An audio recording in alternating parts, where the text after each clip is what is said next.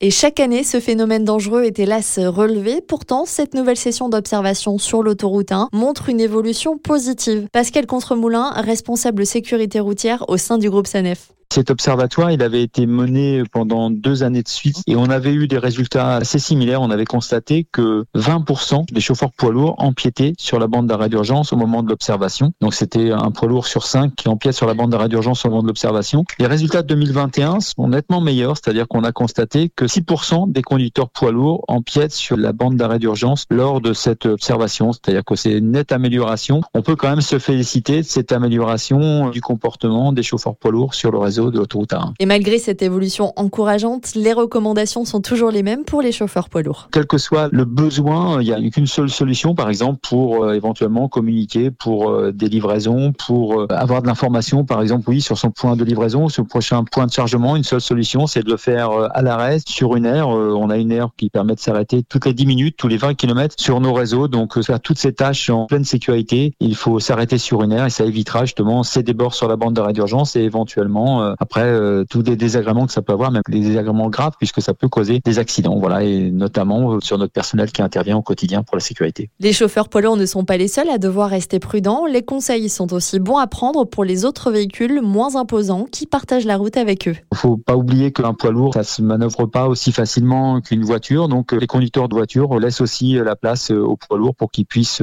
dépasser en toute sécurité, bien sûr, en, en prenant toutes les, toutes les précautions, en signalant leur manœuvre et en regardant si c'est possible dans le rétroviseur. Il ne faut donc pas relâcher les efforts qui ont été faits ces derniers mois. Il en va de la sécurité du personnel autoroutier et tout simplement de celle de tous les voyageurs.